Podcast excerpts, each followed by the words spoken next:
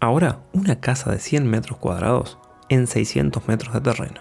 Se remata, sin base y en dólares, en un nuevo remate judicial, ubicado en la calle Sufrategui, en la localidad agraciada de Colonia del Sacramento.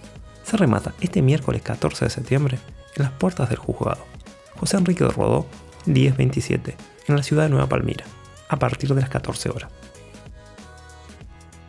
Y si necesitas ayuda para crear contenido para tus redes sociales, llámanos, podemos ayudarte. 099-553-105.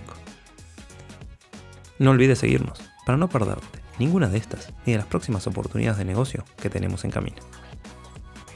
También puedes encontrarnos en el resto de redes sociales, así como en todas las plataformas de podcast.